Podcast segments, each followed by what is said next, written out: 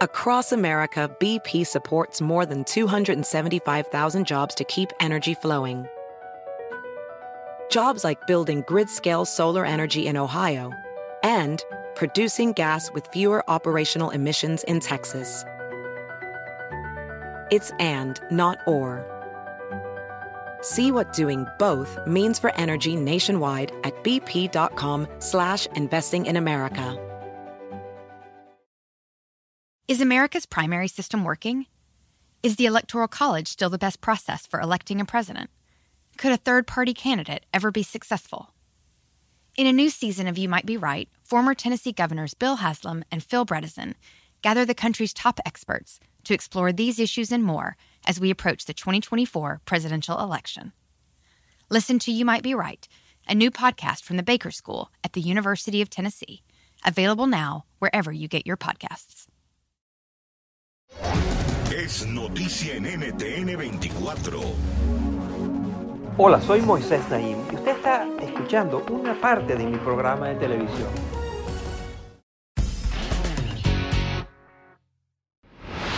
Bienvenidos, soy Moisés Naim desde Washington. Encantado de estar de nuevo con ustedes, como siempre. Buscando frenar las oleadas de inmigrantes que llegan a sus costas, la Unión Europea está financiando la construcción de cárceles para refugiados en Libia. Esta es la increíble y muy sorprendente historia que documentó recientemente el periodista Ian Urbina, a quien hemos tenido varias veces en este programa. Una vez más, Urbina le ha dado acceso exclusivo a Efecto Naim para traer esta historia a nuestro público en todo el hemisferio. Pero antes les quiero dar un poco de contexto. En los últimos años, Europa se ha enfrentado al panorama migratorio más complicado desde el fin de la Segunda Guerra Mundial. Solo en el año 2015, más de un millón de migrantes llegaron a Europa. Venían principalmente de países devastados por el conflicto, la guerra. Siria, Afganistán, Irak, Nigeria, Somalia. La gran mayoría de los migrantes que buscan llegar a Europa lo hacen por vía marítima, cruzando el Mediterráneo. Por lo general llegan hasta Trípoli, capital de Libia, y desde allí emprenden el peligroso viaje en pequeños botes, hasta en balsas, para llegar a Italia, es decir, para llegar a Europa.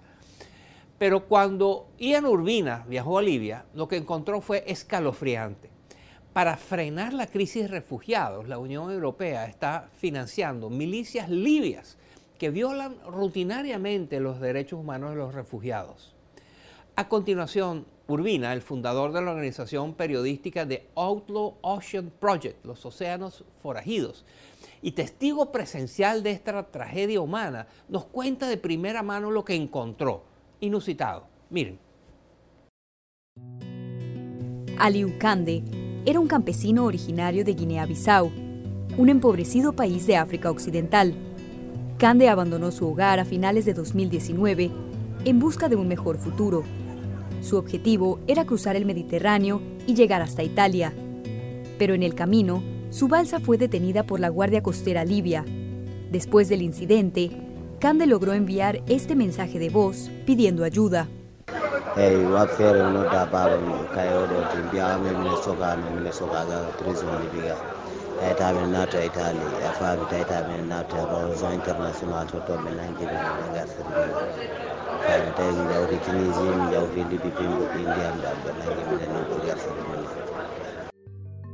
Kande fue enviado a Almabani, el peor de una docena de centros de detención para migrantes en Libia. Allí, un guardia lo mató a balazos.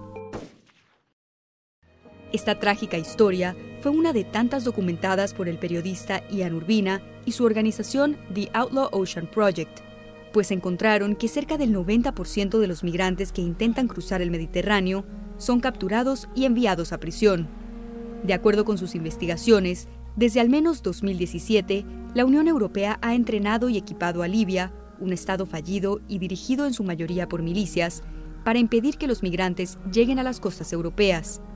La Guardia Costera Libia logra su misión gracias a la inteligencia aérea que le aporta Frontex, la Agencia de Fronteras de la Unión Europea. Frontex utiliza drones y aviones para localizar las balsas de migrantes en el Mediterráneo y luego informan a las autoridades libias. Una vez capturados por la Guardia Costera Libia, decenas de miles de estos migrantes son detenidos. En los últimos cinco años, se estima que Europa ha invertido cerca de 500 millones de dólares en este sistema. Urbina conoció de primera mano las condiciones de las cárceles donde son enviados los migrantes.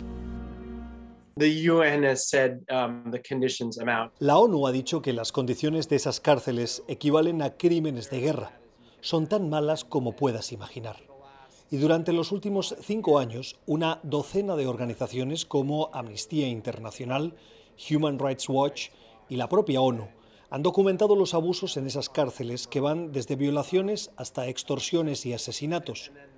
Además, el nivel de propagación de enfermedades, la violencia diaria y la falta de comida son un enorme problema.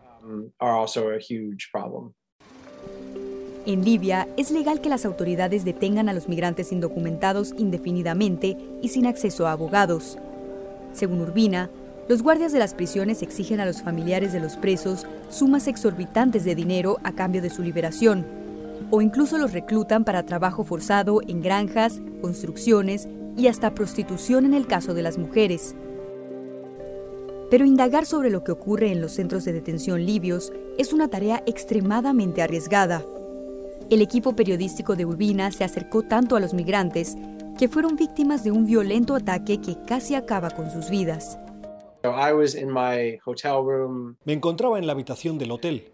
Eran cerca de las 8 de la noche de un domingo. Estaba hablando por teléfono con mi esposa cuando tocaron la puerta. Fui a abrirla y doce hombres armados entraron forzadamente hacia el cuarto, apuntándome en la cabeza con sus pistolas. Me dijeron que me acostara en el piso, me encapucharon y luego me golpearon fuertemente. Me rompieron varias costillas y me causaron daño en los riñones. Aún encapuchado y descalzo, me arrastraron por la recepción del hotel y me metieron en un carro. Me llevaron a lo que ahora sé que es una prisión secreta perteneciente a una milicia del gobierno libio. Mis otros tres colegas también fueron atacados y llevados a la prisión secreta, donde nos mantuvieron y nos interrogaron durante seis días. Uh, El gobierno estadounidense logró presionar a las autoridades libias para negociar la salida de los periodistas antes de que fuera demasiado tarde, y fueron deportados de Libia por el presunto delito de informar sobre migrantes. Sin embargo, los periodistas no son los únicos en riesgo. Diversas organizaciones humanitarias como Médicos Sin Fronteras y la Cruz Roja se han dado a la compleja tarea de intentar rescatar a los migrantes en alta mar. Pero las amenazas que reciben por parte de la Guardia Costera Libia son tan severas que en pocas ocasiones logran rescatar con éxito a los migrantes para llevarlos a puertos seguros.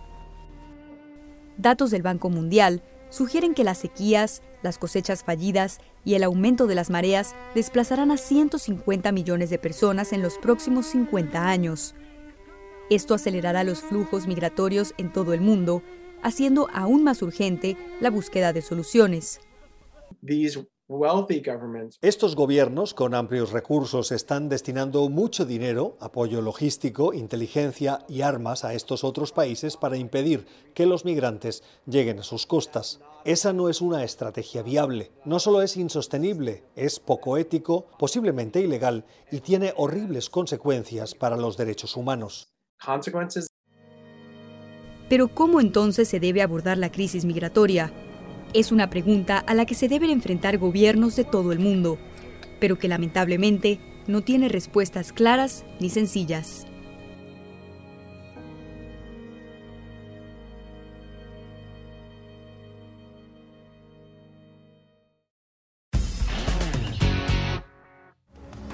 Esto es Efecto Naim. Lo puede ver todos los domingos por NTN 24 a las 6 de la tarde en Washington a las 6 de la tarde en Bogotá y a las 3 de la tarde en Los Ángeles. Across America, BP supports more than 275,000 jobs to keep energy flowing. Jobs like building grid-scale solar energy in Ohio and producing gas with fewer operational emissions in Texas. It's and, not or. See what doing both means for energy nationwide at bp.com slash investing in America. Can you remember a time when you thought someone you disagreed with might actually be right? In the new podcast, You Might Be Right, former Tennessee governors Bill Haslam and Phil Bredesen pose that question to guests like Paul Ryan, Al Gore, and Judy Woodruff. Come for the stories, stay for the substance and expert insights into some of the most challenging issues facing the country, including affordable housing, crime, and education. Listen to You Might Be Right a new podcast from the Baker School at the University of Tennessee, available wherever you get your podcasts.